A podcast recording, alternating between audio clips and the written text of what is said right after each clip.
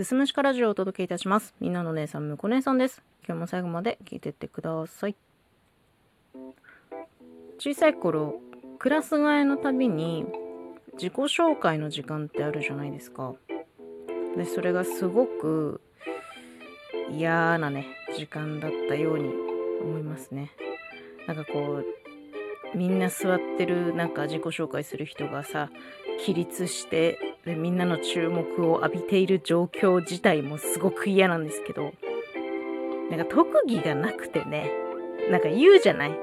何々です。どこどこ省から来ました。特技は何々です。みたいなこと言うじゃん。だからね、特技は特にありませんって言ってたの。それ言うのがすごい恥ずかしかったね、幼いなりに。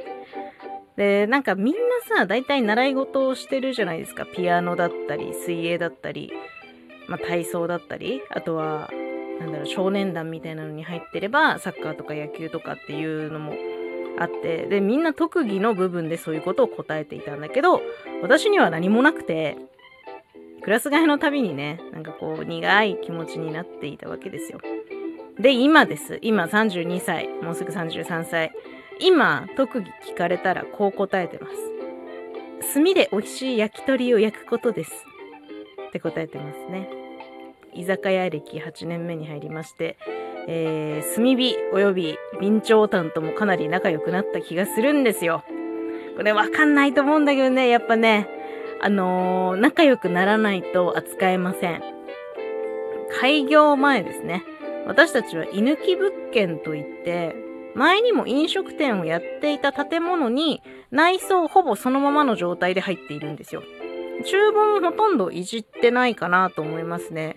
一個手洗い場所をつけたのと、あ、そんぐらいかな。あと除気クーラー入れたりとかね、ほんとそんぐらいだったんですけど、あの、焼き台を作ったんですよね。あの、炭を並べておいて、で、灰が落ちるように、こう二段構造になっていて、みたいなのを、まあ、特注で作ってもらったんですけど、それあった場所っていうのは、もともとはサラマンダーっていうね、なんか肉をぐるぐる焼く機器があったんですけど、それをまあ撤去しましてですね、焼き鳥を焼くための焼き台を設置したんですよ。それがね、あの、ガラスで囲われてて、カウンター席から見えるようにもなってるんですけど、まあ、そうそういうなんか場所がちょうどあったんでね、ちょうどあったんでそこを焼き台作ったんですけどね。でまあ、備長炭っていうのは肉屋から取っていて、炭にもいろいろあるんですよ。香りが違うらしいね。あとはなんか、その炭自体の硬さであったりとか、あと密度とか乾燥具合とかね、銘柄によって様々なんですけど、今はもう何年もね、一番使い勝手のいい、比較的安価な炭だと思われますね。うん。高いのも使ってみたけど、使い勝手がちょっと、うん、難しかった。うん。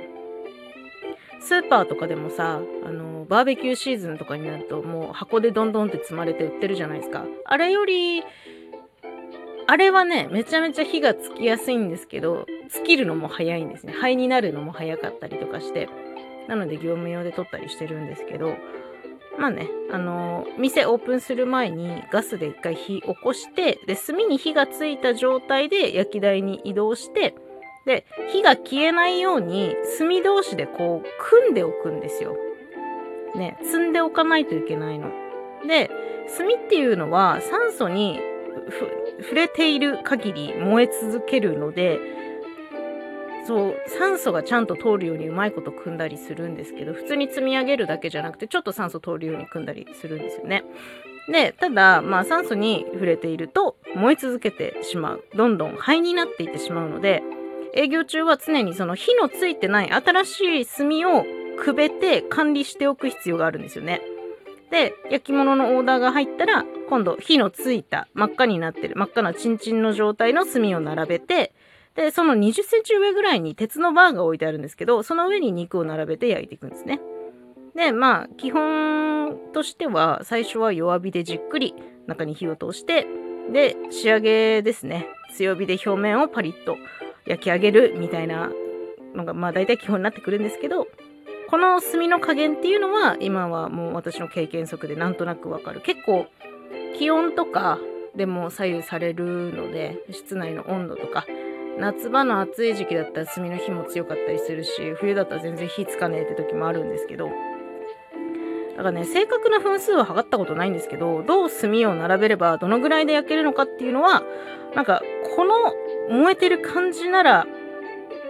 何人前一気に焼けるのかみたいなのとかね、そういうのはちゃんと身についてるっていう風に実感しますね。まあ、習うより慣れろっていうのはまさにこのことで、これまでの8年間の経験っていうのは嘘つかないだろうなと思ってます。なので私の特技は炭で美味しい焼き鳥を焼くことです。今日は